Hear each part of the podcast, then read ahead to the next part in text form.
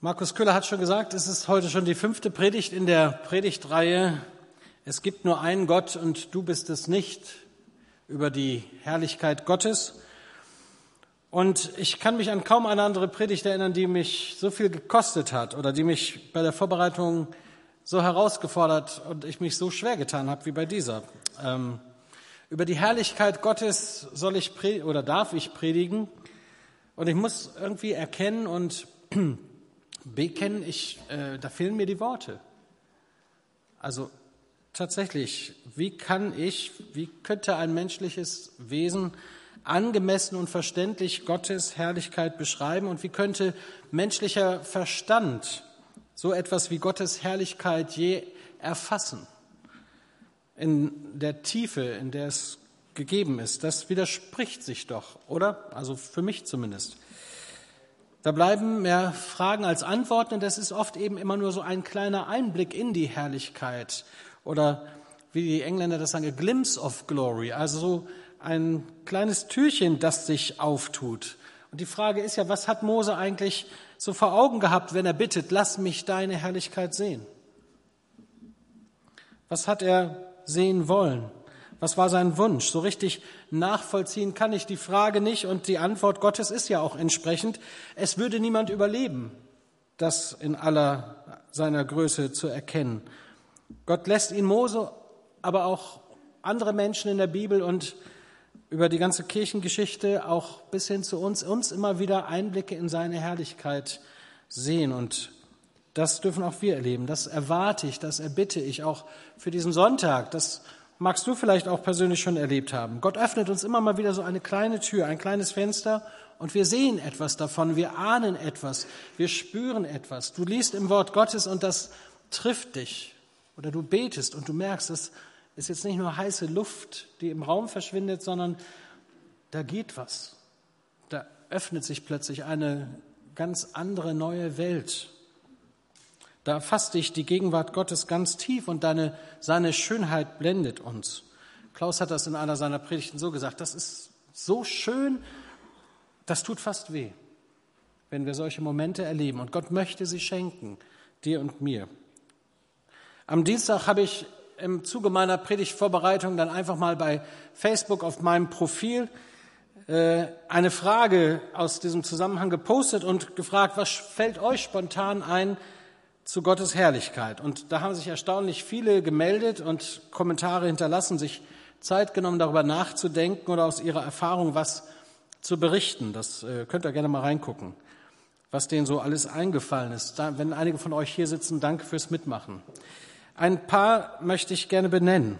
Einige haben die Herrlichkeit Gottes an seiner wunderbaren und großartigen Schöpfung festgemacht und konkret von der unglaublichen Vielfalt äh, der Meere, der Berge des Universums erzählt oder die Farben des Himmels beschrieben, die beim Sonnenuntergang oder Aufgang da sind. Manche haben einfach nur ein Naturfoto an meine Wand geheftet und gesagt, so nach dem Motto, guck doch selbst. Das ist doch herrlich. Da, da fällt einem doch nichts zu ein, als dass man staunt über Gottes großartige Schöpferkraft, über seine Herrlichkeit. Ihnen fielen all die kleinen Dinge im Alltag ein, die sich nicht anders als durch Gottes Handeln erklären lassen. Oder andere haben Bibelstellen und Lieder zitiert, in denen es um die Herrlichkeit Gottes geht, die wir in den letzten Wochen auch betrachtet haben, oder Lieder, die wir gesungen haben. Ulla schreibt von der Anbetung Gottes und Lobpreiszeiten, in denen sie die Herrlichkeit Gottes verspürt hat, hier im Gottesdienst ganz deutlich wahrgenommen hat.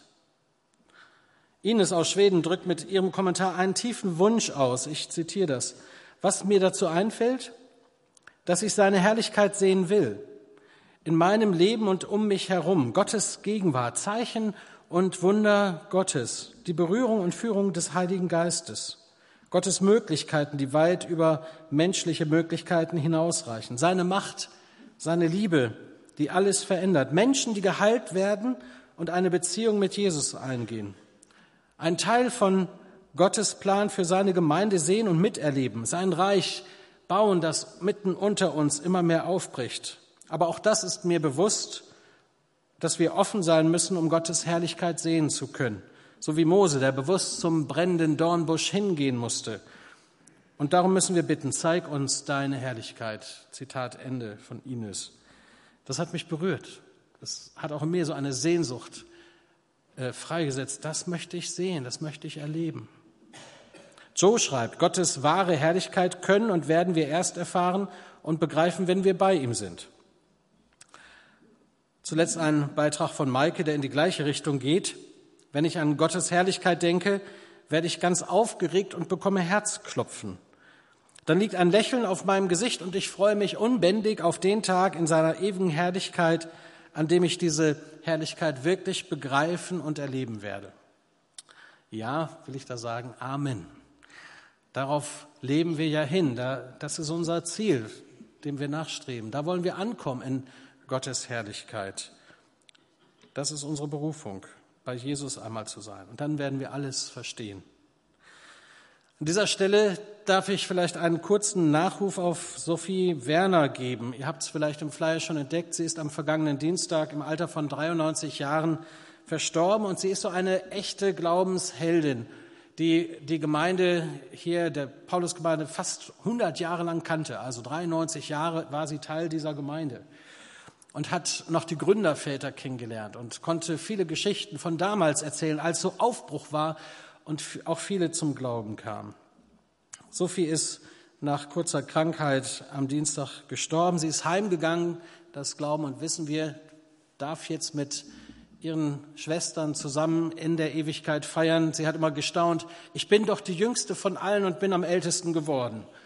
Und sie wollte heim und sie hatte eine große Sehnsucht nach dem Himmel. Jetzt ist sie da, ist sie zu Hause und wir dürfen an sie denken und an ihre lieben Söhne. Das möchte ich jetzt auch gerne nochmal tun. Vater im Himmel, und in uns schlummert eine Sehnsucht zu verstehen, was das heißt, deine Herrlichkeit zu sehen und dich, den lebendigen Gott, mitten unter uns wirken zu sehen, auch in unserem eigenen Leben. Schritte zu gehen und Siege zu erleben und dein Reich zu bauen mit Zeichen und Wundern, die du schenkst, Herr. Ich möchte dir Danke sagen für dein Wort, das uns immer mehr auf die Spur bringt, um zu begreifen oder stückweise Einblick zu bekommen in das, was das bedeutet. Wir danken dir auch für das Leben von Sonny Werner und danken dir, dass sie uns vorangegangen ist, dass sie eine treue Beterin für die Gemeinde war, auch in den letzten Jahren.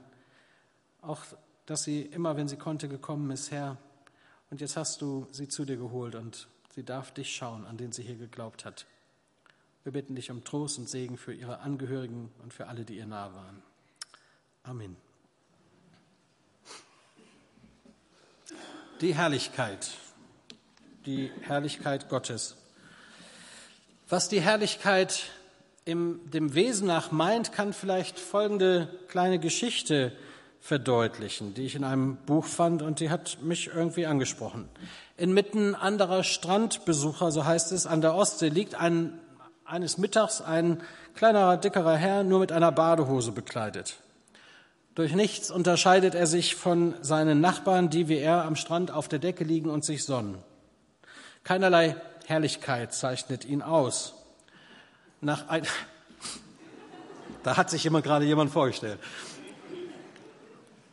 Durch nichts unterscheidet er sich.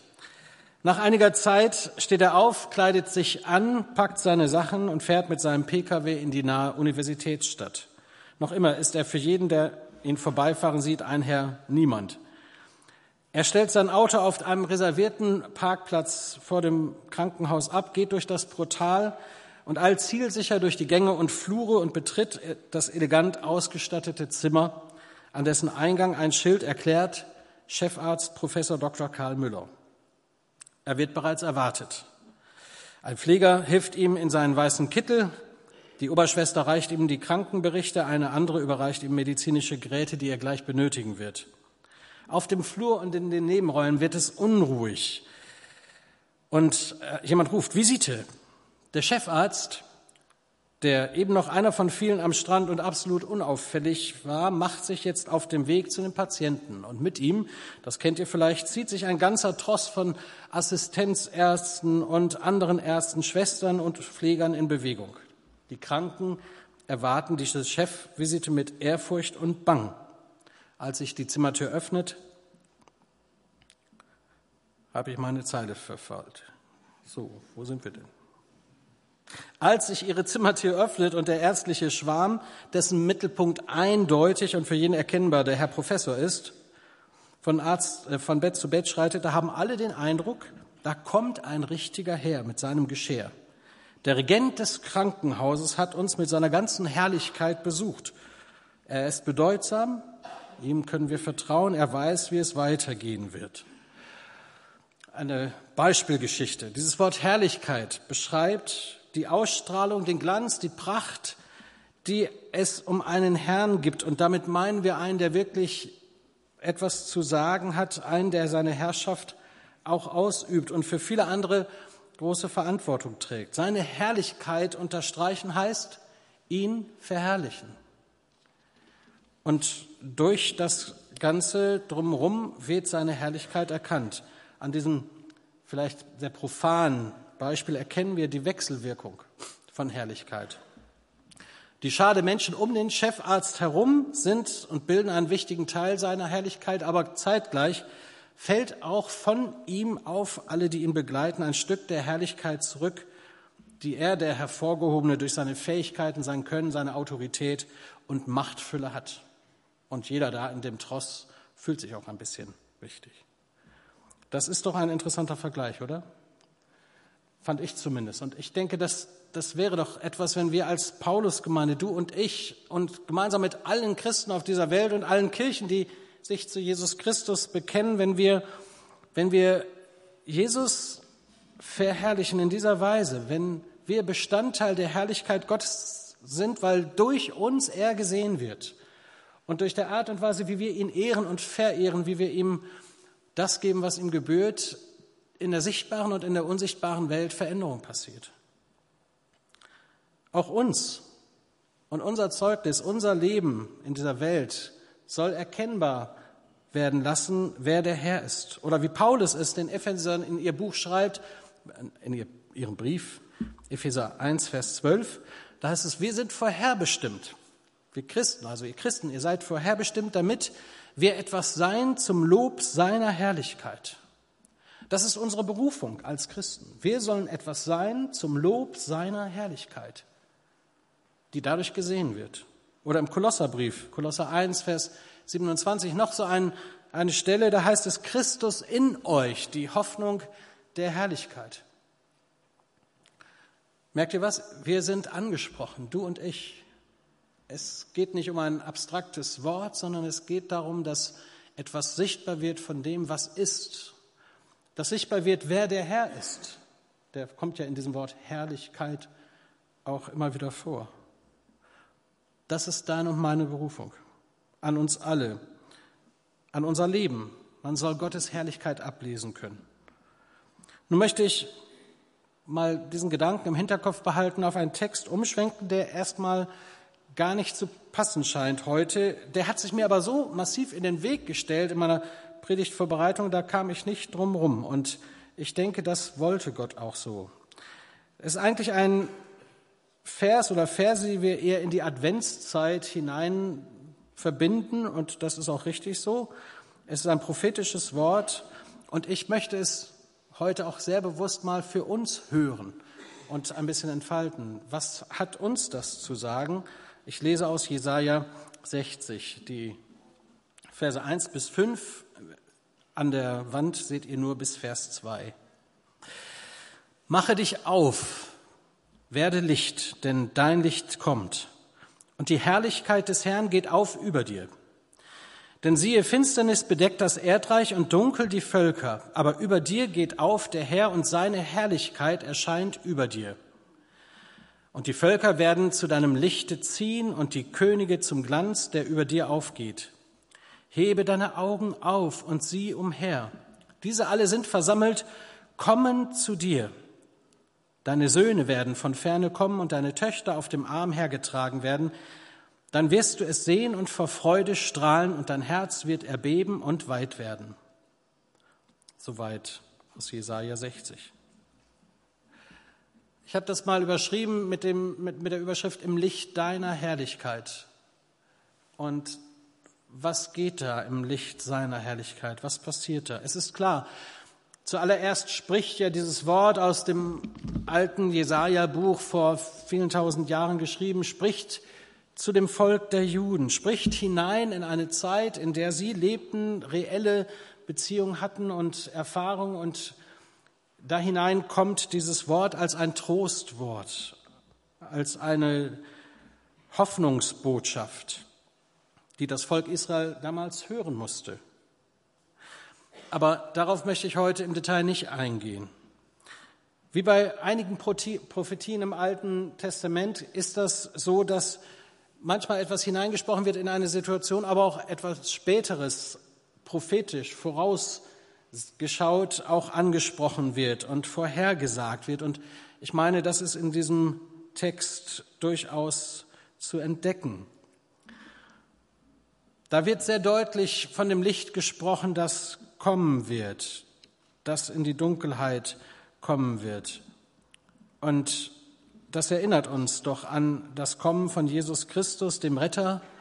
Erinnert uns doch daran, dass er wirklich gekommen ist, dass Gott sich nicht unbezeugt lässt, dass Gott seinen Himmel verlassen hat und Mensch wird und in Jesus Christus sich offenbart. Seine Herrlichkeit wohnt unter uns. So lesen wir an anderer Stelle im Neuen Testament. Wir sahen seine Herrlichkeit eine Herrlichkeit als des eingeborenen Sohnes vom Vater. Also, ich glaube, dass das passt, dass das hineinspricht, nicht nur in die Weihnachtsbotschaft und nicht nur in das erste Kommen unseres Herrn, sondern noch eine viel tiefere Bedeutung hat. Das Licht ist angekommen, das ist das Erste. Mache dich auf, werde Licht, denn dein Licht kommt und die Herrlichkeit des Herrn geht auf über dir. Das Licht ist gekommen, das deine Finsternis erhält und das ist gute Nachricht bis auf den heutigen Tag. Das ist frohmachende Botschaft, die wir als Kinder Gottes, als Gemeinde immer wieder predigen. Nicht nur an Weihnachten, sondern hinein in eine Welt, die das hören muss. Jesus ist gekommen, und er sagt von sich selbst in Johannes 8, Vers 12, ich bin das Licht der Welt. Wer mir nachfolgt, wird nicht wandeln in der Finsternis, sondern wird das Licht des Lebens haben. Er bringt Orientierung in die Dunkelheit dieser Welt. Er bringt Licht in die Finsternis. Und vielleicht ist dir dieses Licht auch schon aufgegangen. Über dir geht auf, dass die Herrlichkeit des Herrn, dieses Licht, Jesus selbst, der auch dich sucht und der auch dich finden lässt, wenn du von ganzem Herzen suchst. Und interessanterweise spricht ja dann Jesus in der Bergpredigt von uns, also allen seinen Nachfolgern, als das Licht der Welt man müsste fragen, passt das zusammen? Er sagt, ich bin das Licht der Welt und plötzlich spricht er davon, ihr seid das Licht der Welt. Aber hier wird schon der Auftrag der Gemeinde, hier wird der Auftrag eines jeden Gläubigen auch deutlich. Du und ich, wir sind herausgefordert, aufgefordert, berufen, Licht zu sein und unser Licht leuchten zu lassen, da wo du lebst. Eben gerade im Alltag, von dem Markus Köhler so erzählt hat. Ähm, in den kleinen Dingen in den Beziehungen, in denen wir stehen, auf der Arbeit, in der Nachbarschaft, in den Freundschaften, die wir leben, in den Hobbys, die wir pflegen. Du bist Licht. Und die Frage ist, lässt du es leuchten oder nicht?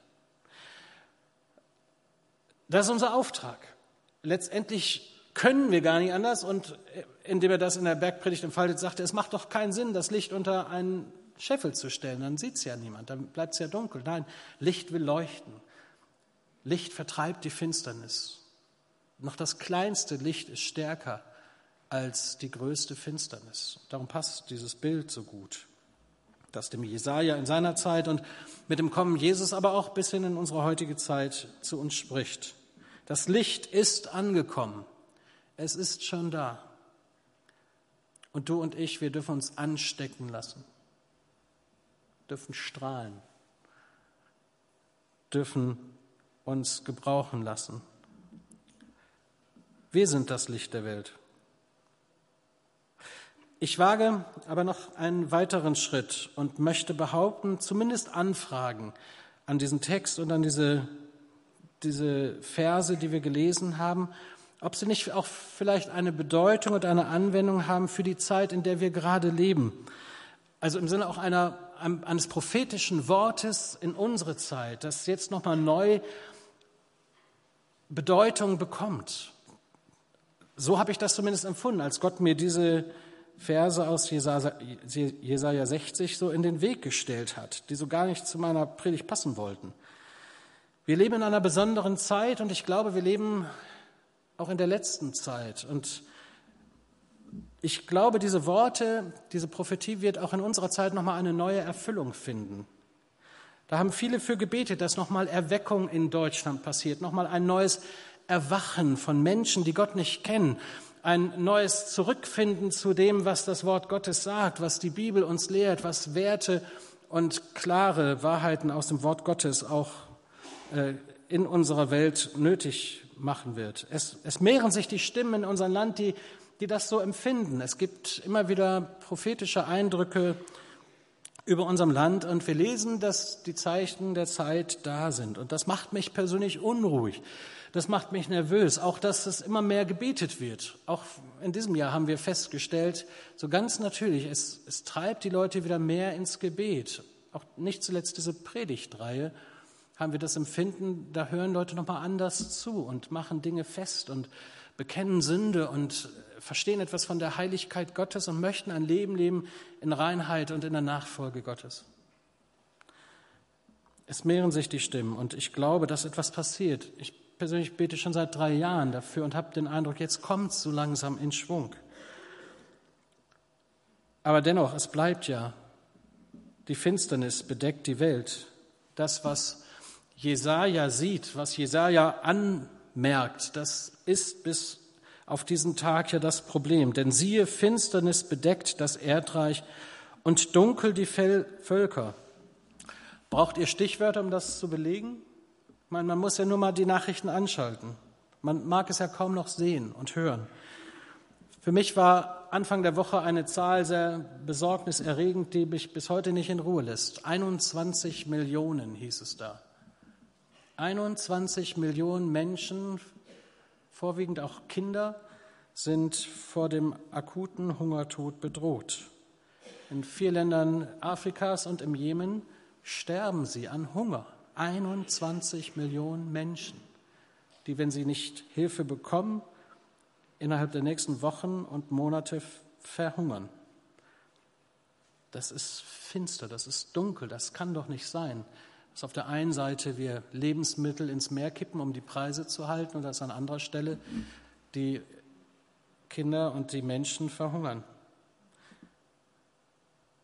Dass so eine Ungerechtigkeit da ist, dass böse Despoten und Präsidenten ihr eigenes Volk bekriegen und äh, auch die Hilfe, die kommen könnte, nicht zulassen. 21 Millionen bedenkliche und zum Teil beängstigende Entwicklung auch in unserem schönen Europa, vereinten Europa, das so gar nicht vereint zu sein scheint, wo wir merken, da, das ist sehr fragil, was unsere ganzen Abkommen und Versprechen und Pakte da zum Ausdruck bringen.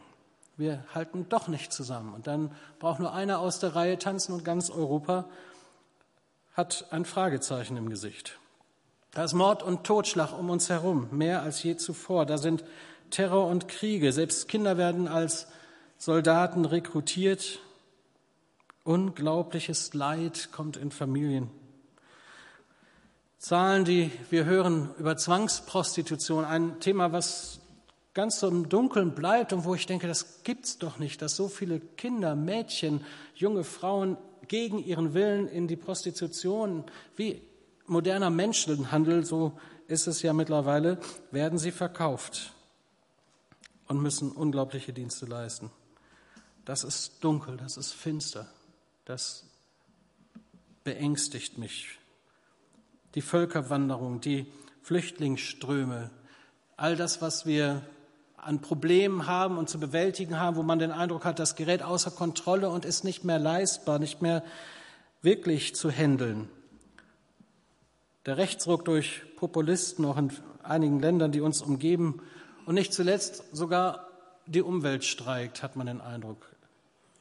Der über die Jahre betriebene Missbrauch führt nun dazu, dass die Umwelt aus dem Gefüge kommt. Finsternis bedeckt die Welt. Ich könnte noch mehr sagen, ich will euch aber nicht deprimieren. Aber das ist genau die Welt, in der wir leben, in der du und ich zu Hause sind. Nun könnte man sagen, das war doch immer schon so, oder? Wahrscheinlich ja. Und wenn man erstmal anfängt, auch über Sünde und Schuld zu sprechen, dann auf jeden Fall. Aber ich habe schon den Eindruck, das hat enorm zugenommen und verdichtet sich.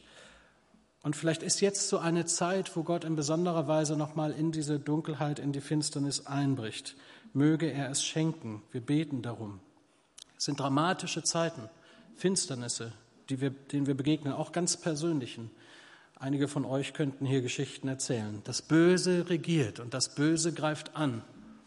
Und es ist verängstigend. Die Verunsicherung wächst und die Angst macht sich breit.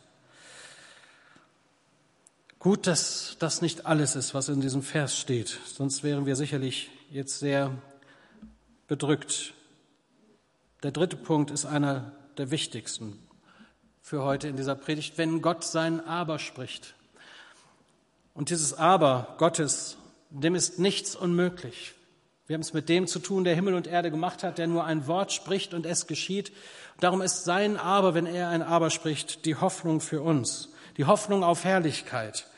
Noch einmal lese ich uns das. Finsternis bedeckt das Erdreich und dunkel die Völker, aber über dir geht auf der Herr und seine Herrlichkeit erscheint über dir. Halleluja. Über uns geht auf der Herr, über uns steht der Herr und seine Herrlichkeit erscheint. Und dann passiert etwas, dann werden die Völker zum Licht gezogen werden, dann passiert eine Bewegung der Erweckung, dann fragen die Leute wieder neu nach Gott. Das können wir hier in dem, was Jesaja schaut, auch entdecken. Die Herrlichkeit Gottes, die durch Jesus Christus in die Welt gekommen ist, macht den Unterschied. Und sie lebt in dir und in mir. Und deswegen sind wir alle so wichtig, jeder einzelne von euch. Die Herrlichkeit Gottes lebt in dir. Und wir staunen über das, was wir dann auch wieder lesen. Mitten in die bösen Nachrichten, in die Dunkelheit hören wir dann so Berichte von Hunderten, Tausenden von Moslems, die durch Träume Jesus sehen und zum Glauben kommen. Die haben nie einen Missionar gesehen, die haben nie eine Bibel in der Hand gehabt, haben keinen Zugang zu einer Kirche, aber in ihnen ist so ein tiefes Fragen nach Wahrheit und Gott offenbart sich in diesen Träumen und Visionen und sie kommen zum Glauben. Sie sehen Jesus, sie hören Worte Gottes, die sie noch nie gelesen haben und vertrauen sich Jesus an und kommen als Geflüchtete in unser Land und die haben Geschichten. Da müssen wir nur mal hinhören. Das sind Wunder Gottes in unserer heutigen Zeit. Das sind übernatürliche Manifestationen des Heiligen Geistes, die wir erbetet haben. Und jetzt passiert's. Länder, in die wir gehen wollten und missionieren wollten, die verschlossen waren, sind nun offen und sie kommen zu uns. Es ist für mich eine Erhörung von jahrelangem Gebet und ich glaube, da geht was. Die Erweckung ist nah. Ich habe den Eindruck, dass hier wirklich sich was bewegt. Wenn Gott sein Aber spricht, ein Prophet, der auch äh, mit diesem Bibelvers ins Gespräch gekommen ist und Gott hat sich ihm offenbart. Er spricht von einer ganz besonderen Schau, die Gott ihm gegeben hat, dass Gott wirklich durchgreifende Welterrettungspläne hat, dass viele zum Glauben kommen werden, dass die Braut zubereitet wird und ähm, das scheint so zu sein, dass viele sich bekehren werden. Und wir erleben das. Wenn ich jetzt an dieser Stelle mal einladen darf, im September werden wir als Evangelische Allianz hier in Bremen missionarisch tätig werden. Das haben wir lange nicht gemacht. Wir haben über Jahre immer gefragt, können wir mal wieder ein Projekt machen, finden wir wieder sowas wie Pro Christ oder so. Und im Ansatz ist die Frage ja schon falsch, weil wenn wir es machen, bleibt es auch auf einer Ebene, die nicht so wirklich vollmächtig ist. Aber hier scheint Gott uns jetzt etwas vor die Füße gelegt zu haben und wir dürfen zugreifen. Ich weiß nicht, ob ihr das mitbekommen habt. In den Medien ist es mittlerweile ja rumgegangen, in den frommen dass in England ein Aufbruch geschehen ist in der Stadt Reading.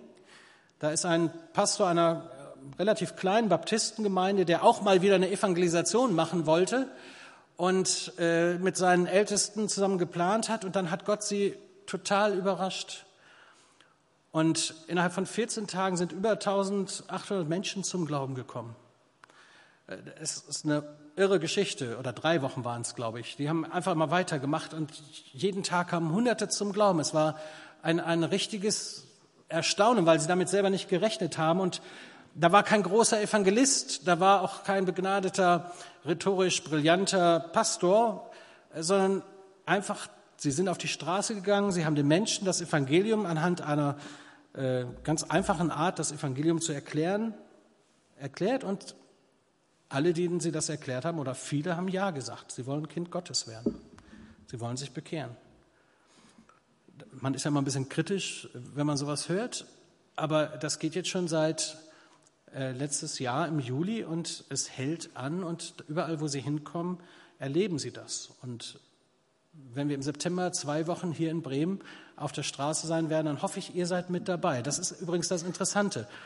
Über 70 Prozent seiner Gemeinde sind aktiv dabei gewesen. Es sind also nicht nur die evangelistisch Begabten, äh, die fünf üblichen Verdächtigen, die dann auf der Straße zu finden sind, sondern äh, es, es war eine Bewegung der ganzen Gemeinde und ganz viele haben sich ja, Mut von Gott schenken lassen und haben den Mund aufgemacht und haben das Evangelium erklärt und durften andere Menschen auf der Straße, völlige Fremde, zum Glauben führen. In großen Zahlen. Das wäre doch was für Bremen, oder? Da müssen wir wahrscheinlich das Jahresprogramm ab September völlig umstricken, wenn da wirklich was passiert und Gott Gnade schenkt. Aber ich möchte das erwarten und ich hoffe, du betest mit und ich hoffe, du lässt dich mitschulen und du bist mit dabei, wenn wir das tun wollen. In, in den nächsten Monaten wird es eine evangelistische Verteilzeitschrift geben. Äh, das wird vom Leithaus organisiert in 350.000 Haushalte im Land Bremen soll diese Zeitung verteilt werden. Wir brauchen circa 300 Leute, die jeweils 1000 von diesen äh, Heftchen verteilen.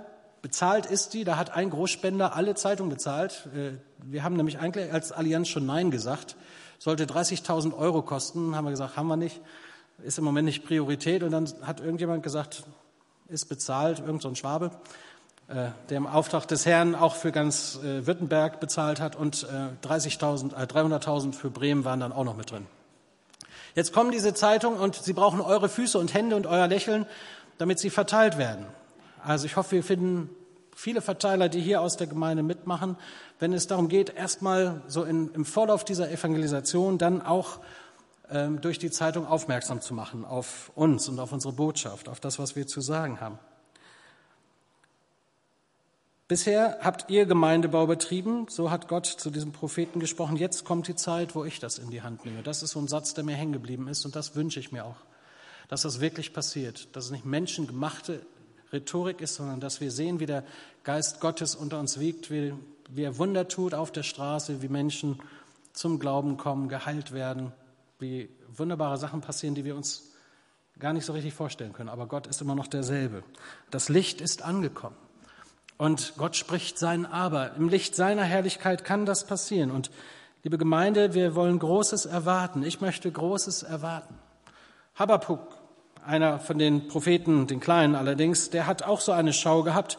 Im Habakkuk 2, Vers 14 heißt es, die Erde wird voll werden von der Erkenntnis und der Herrlichkeit des Herrn. Da ist es wieder. Gleich den Wassern, die den Meeresgrund bedecken. Hammer, ne? Stellt euch das mal vor. Gleich den Fluten gleich den Wassern, die den Meeresgrund bedecken, so wird die Erde voll werden von der Erkenntnis des Herrn. Vielleicht kommt die Zeit und wir sind mittendrin. Vielleicht passiert es gerade in unserer Mitte und wir wollen es nicht verschlafen. Ich will es nicht verpassen. Und ich hoffe, ihr seid dabei und lasst euch mit begeistern, mit herausfordern, mit rufen. Und dann ist eben das, was wir nicht tun können, wo wir einfach nur still werden und in die Anbetung gehen und abwarten. Abwartend beten, das ist so mein letztes. Wir werden abwartend anbeten. Wir werden immer wieder aufgefordert, das zu tun. Kommt, lasst uns anbeten und knien, niederfallen vor Gott, dem Herrn. Es beginnt immer mit unserer Buße, mit der Erkenntnis, dass wir sehen, wer er ist und wer wir sind und dass wir uns demütigen und beschenken lassen und seine Ehre suchen. Während das Team jetzt schon kommt, darf ich euch noch Epheser 3, Vers 1 vor Augen halten. So sagt es Paulus den Ephesern. Wenn ich mir das alles vor Augen halte, kann ich nicht anders, als vor Gott niederzuknien und ihn anzubeten. Und dann falle ich auf die Knie im Licht seiner Herrlichkeit. Lass uns aufstehen und dieses Lied singen.